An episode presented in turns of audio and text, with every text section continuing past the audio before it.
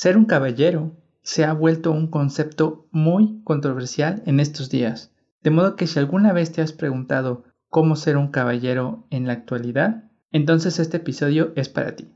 En esta ocasión vamos a comenzar una serie de capítulos en los que vamos a hablar sobre cómo ser un caballero.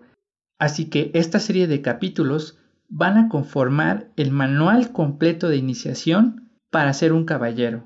Este manual contiene toda la información que necesitas para comenzar tu camino como un auténtico caballero moderno. Vamos a analizar qué significa, de dónde proviene el concepto, cuáles son sus fundamentos, cómo ser un caballero en la actualidad y mucho más. Con este manual vas a tener las bases y los fundamentos necesarios para ser un caballero. Así que vamos a comenzar analizando qué significa ser un caballero. Así que prepara todo lo necesario para que puedas escuchar con mucha atención este episodio y en cuanto estés listo, comenzamos.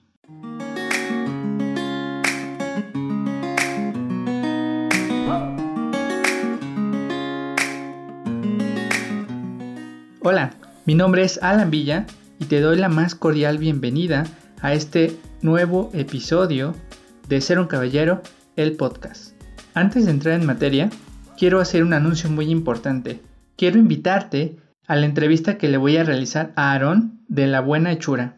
Él tiene un proyecto en el que promueve y difunde la sastrería y sobre todo la sastrería mexicana. Así que vamos a platicar con él cómo podemos iniciarnos en este mundo de la sastrería y cómo podemos iniciar para aquellos que quieren comprar su primera ropa de sastre. Entonces los invito, va a ser el sábado 15 de agosto a las 7 de la noche en nuestra página de Facebook Ser un Caballero Oficial México.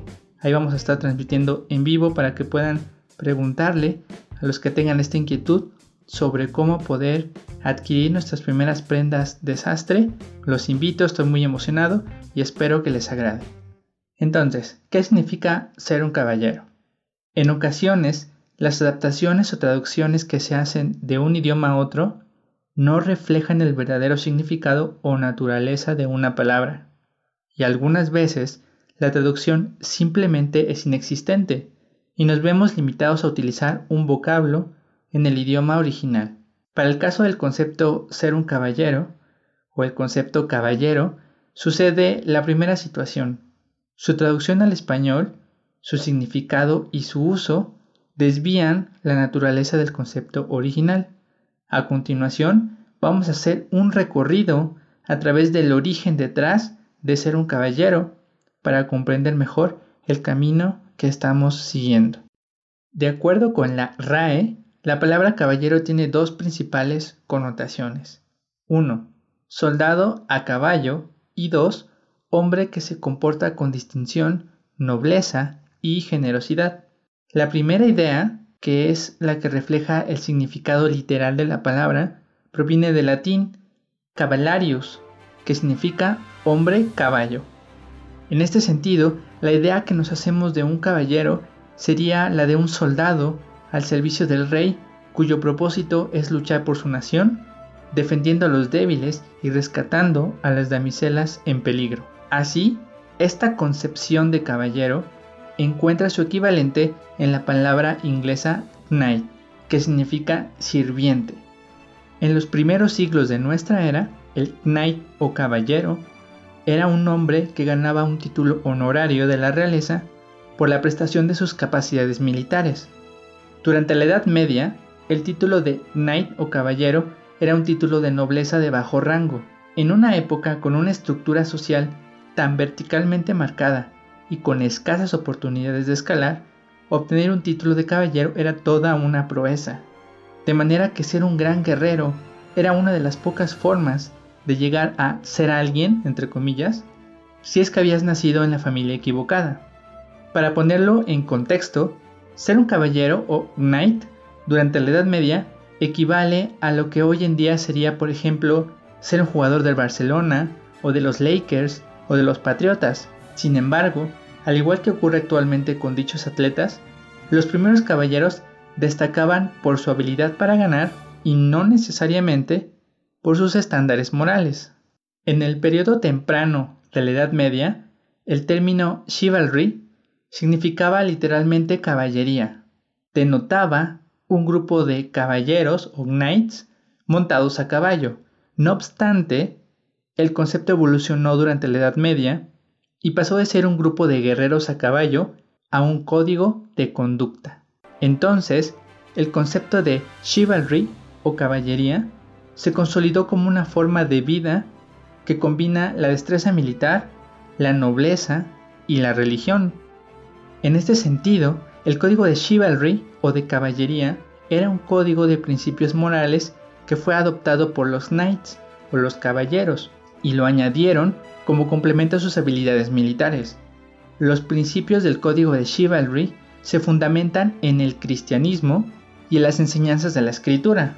Así, a finales de la Edad Media, nació una nueva clase de caballeros, los caballeros cristianos, que se apegaban a principios como obedecer a la iglesia y vigilar sus estatutos y principios, respetar y defender a los débiles, amar a su nación, cumplir con sus deberes cívicos siempre y cuando no fueran contrarios a la palabra de Dios, no mentir y ser fiel a la palabra prometida, ser generoso, ser siempre y en todos lados una fuerza del bien y luchar contra la injusticia.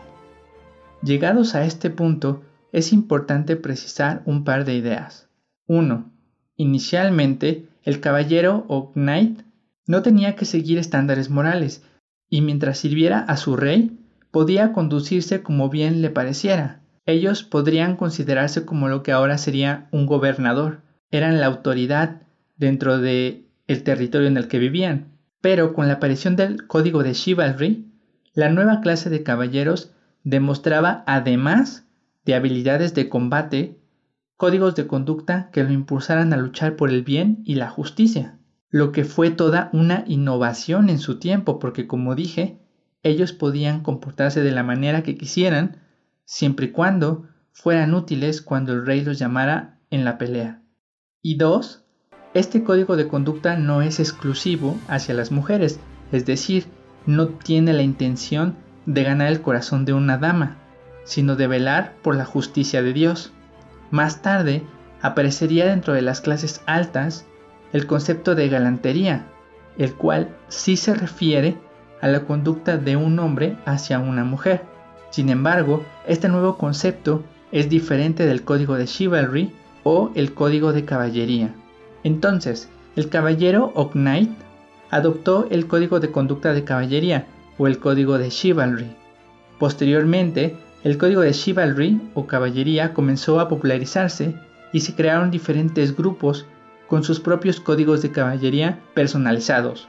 Además, a finales del siglo XVI, la figura militar del caballero se volvió obsoleta y las naciones comenzaron a entrenar sus propias fuerzas armadas, de modo que los caballeros originales, junto con su código de caballería, desaparecieron o fueron absorbidos por los grupos militares. No obstante, el código logró sobrevivir a través de otros grupos.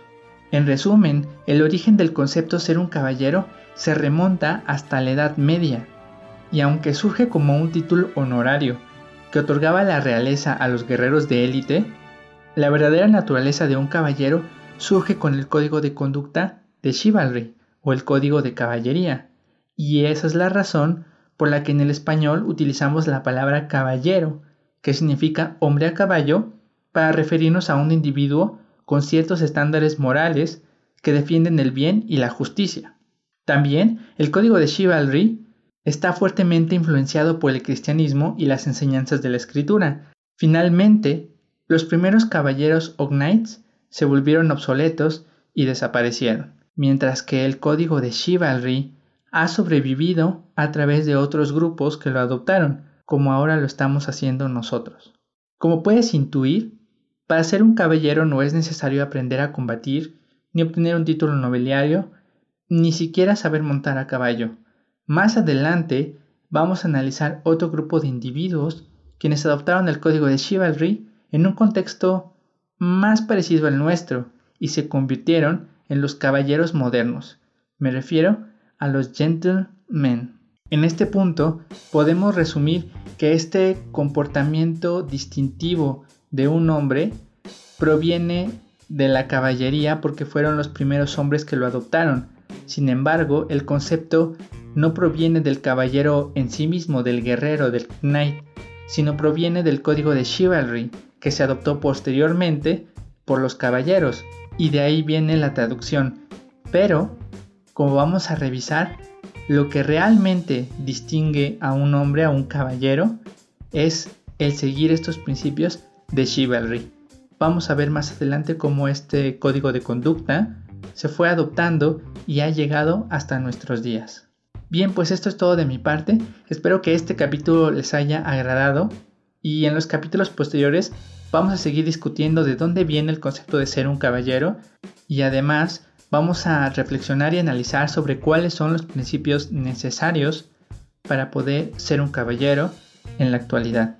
Esto es todo de mi parte. Les recuerdo que pueden dejarnos sus comentarios, sus sugerencias en nuestra página de Facebook, que es Ser un Caballero Oficial México. En Instagram también puedes dejarnos tus comentarios en la cuenta alanvilla.70.